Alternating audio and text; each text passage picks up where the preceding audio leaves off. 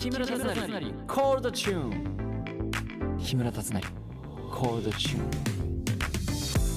ーンもうそろそろ10月、えーいつまで暑いんだろうか。木村達成です、えー9月30日。宅配ピザの日らしいですね。うんピザね。あーまあまああの飲みすぎて食べることはまあうんどうだろうな。なんかね予約しとくのやったことあります僕。11時ぐらいになんか多分飲んだテンションであもう決めた。明日のお昼は絶対ピザ食べよう。っつって。だ12時ぐらいまで寝てそんぐらいの時にピザ届けてもらうようにしようって言って朝めちゃめちゃでかいピザが届いてちょっと後悔するっていうのは やったことありますけど。先週のゲストは落合隆さんでした、えー配信聞いてないよって人はこの配信を聞いた後にですね、38回目の配信をぜひ聞いてください。それでは行きましょう。第39回目の配信。ハピネスこと木村達成のコードチューン。最後までお付き合いください。ハッシュタグたつなりコールでつぶやいていただけると嬉しいです。たつなりが漢字でコールがカタカナです。木村達成コールドチューン。木村達成のコードチューンメッセージご紹介します。ラジオネームたまちゃん。ハピネさんこんばんはこんばんは。いつも元気ももらってます。ありがとうございます。つい先日職場でやらかしてしまった話なんですが朝礼中のことです。上司が大事な話をしている時に何か音がするな。音楽が鳴ってる。誰かの携帯かなと思って耳を澄ませていたら ABCDEFG ね。ABCDEFG の、えー秘密はプレミアムを聞いていただくとしてあそっか。ごくそうなんだね。これプレミアム配信でしかこの歌は知らない人のが多いのね。いやあのいつの配信だったかな忘れたけど僕があの ABC の歌を作るっていうこのコーダチューンの歌を作る。ABCDFG みたいなやつを作るっていうのをやった。その音楽が携帯から流れていたと。ABCDEFG アルファベットのね歌があるのでそれはまあプレミアム会員の方のみ聞けるんでね。通常配信で。まあいつかはやるけどね。新潟でやってもいいんだけどね。いややめよう。新潟でこれを歌にしてもいいんだけどね。うーんみたいなでも朝礼中にえでもさこれどういうこと？だってさあのさプレミアム配信でしか歌ってないのをなんかこう編集して自分の音音楽に自分の携帯のなんか着メロかなんかにしてるってこと？着メロって古いかもう。着メロじゃないな。なんていうの？その誰かから電話が来た時に音楽鳴れるようにしてるってこと？えなんかその機能あるならいいな。俺もなんか LINE の通知音とか。LINE の通知音目覚まし全部それにしたいな。いや自分の声で起きるのもどうかと思うけど。やっぱやめた。いやー知ったいね僕ねやらかしたことはねやらかしたこともやらかしまくっていうけどもうやらかしたなとは思っても結局プラスに考えてあそれはそれで良かったかもしれないっていう方法に考える方が多いかな。もしくは頭の中で鳴りやまない音楽。頭の中で鳴りやまない音楽あるよ、えー今ねビギンさんのね「恋しくて」恋しくて泣き出した。日々なども忘れたの。今更は。これこれずっと聞いてる。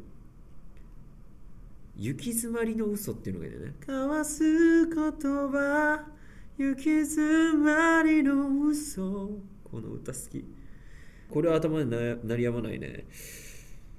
歌詞とあとビギンさんの声が素晴らしいのとあとなんかね最近なんかあんま激しい曲聴いてないから聴いてるわ。ゴリゴリのあのジェイデン・スミスの「アイコン」って曲聴いてるわ。これ結構激しい。でもなんかもうヘッドホンつけながらなんか走ったりとかするときに聴いてるさ。これ。そんぐらいですね。えっ、とたまちゃんありがとうございます。はい、えーメッセージをご紹介しましたがスリルミーのプレゼントボックスにですね、僕宛てのお手紙を皆様、え書いてくださったのを入れてくださっててあのそこでよく、えー書いてあることちょっと僕からお話しさせていただければなと思うんですけど54歳の時の彼最初誰か分かんなかったですっていう声をすごく聞くんですけど、まあ、それ僕としてはめちゃめちゃ嬉しい話で、まあ、自分の、あの事務所の方々からもその話は伺って嬉しいなと思ったりとかしたんですけども。当初はえー、っと栗山さんに演出の栗山さんにいや若いな若すぎるなっていうご指摘をいただいて僕前日にというかその投資稽古をやる前日に喉焼けるぐらいお酒飲んであの自分で録音したんですよ。どうやったら低いベースの声が出てそしてカラカラで。で体が温まってくればくるほど声帯ってだんだんこうくっついてくるから自分の歌は歌いやすくなってくるの分かったんであの一番最初の冒頭のあの歌を歌う時にどこまで年齢を落とせるか、まあ、54歳木村達成が演じる私の54歳を演ずることができるのかっていう試行錯誤をねしました。いつもハイボールなんですけどロックでウイスキー飲んで喉焼けてんなって思いながらやったりとかしましたね。まあそれがあってこそなんですけどあとはあ本当朝、まあ、ウォームアップなんかいつもあんまりしないんですけど本当に朝一のまだ全然こう声が仕上がってるこんな感じですね。こういう声の状態の、えー、エッセンスを入れながらあんまり息を吸わずに発声するとか。本当苦しい状態でずっとこう喋ってるみたいな感じをずっとやってたらできるようになったんですね。これは僕も頑張ったなとしか言いようがないというか。あとはあの表情とかね。本当になんか魂吸い取られたみたいな感じですよね。いやいやいやまあそういう質問もたくさん来てますし。あとですね。うん。今まで見てきたどの私とも違うっていうのもたくさん、えー、お手紙に書いてありました。ありがとうございます。うん。まあ僕はえっ、ー、と資料映像の方で、えー、見ただけなのであまりその生でその体感したっていう記憶はないスリルミー自体をね。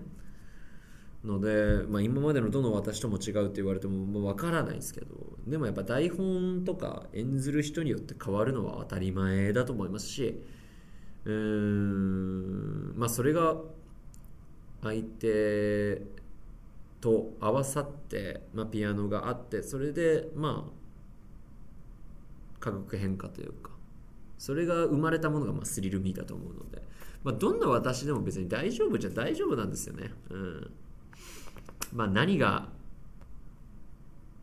好きな私なのかっていうのもお客さんによっても違うと思いますしね。僕の私を見ていやなんかちょっと違ったなと思う方ももちろんいると思いますし。でもまあそれはそれで僕も今の自分の作り上げる私が正解だとも思ってないしはたまた失敗だとも思ってないんでその時その時のまあもうバックボーンはちゃんと私としてのものは作り上げてる分大きくは崩れないんですよ絶対。だからこそ前に、えー、推進力のある、えー、私を演ずることができるのかなと思いますけどうーんまあでも結局相手役次第っていうのがありますからね。自分一人では何も作り上げることなんてできないんですよ。一人芝居ではないですからこれは。うーん。いやいやそういう質問とか、えー、書いてくださってるメッセージ本当にありがとうございます。メッセージね手紙ね。皆さんありがとうございます。逆にねああそんなところまで見てくれてたのっていうのも結構書いてあったりするんでめちゃめちゃ面白いです。うん。本当は何を思って何をしたかったのかっていうのが。うん。まあこれあの先週の放送でも言ったんですけど正直何がしたいか何がしたくないのかっていうのはもう本当に自分が考えてる本当に少しだけお客さんが理解を少ししてくださるぐらいで僕はもう大満足。それ以上のことを理解しようとしようとして変な方向になっちゃうのはダメだと思うけど僕からはこれ以上もこれ以下もあんまり提示しないお芝居今が理解できてるとしたら多分その理解は何パーセントかな？わからないけど。でもまあ分かってほしくないって言ってるわけではなくてこれは。いろんな人にはいろんな考え方があるよねっていうもの。だからうーんこれに関してはねこれからもスリルミーのあそこの芝居はこうだったとかっていう話すつもりもないです。なので皆様考察とかね。たくさんしていただいてももちろん構いませんし。まあ日によっても違うと思いますけども、えーいろんな感想そして思ったこと、えー番組メッセージフォームでもいいですし、えープレゼントボックスのお手紙でもいいですし、えーどしどし送ってください。僕もそれ見て毎日元気もらってますんでよろしくお願いします。木村達成コールドチューンハピネスこと木村達成のコーダ中エンディング。いやいやいやいやいやスリルミねなんかあれでも嬉しいね。なんかタマさんのタマちゃんのやらかしてしまったけどっていう。でも結局僕の音楽が流れるっていうのはなんか可愛らしいしでも嬉しいな。うん。ありがとうございますこれに関しては。でもどうだろうこれプレミアム配信でしか出してないからな。なかなか迷いますけど。でもね知ってほしいっちゃ知ってほしいんだよな。でもプレミアム会員の方のみ聞くことができるっていうのも捨てがたいよね。うーん考えます。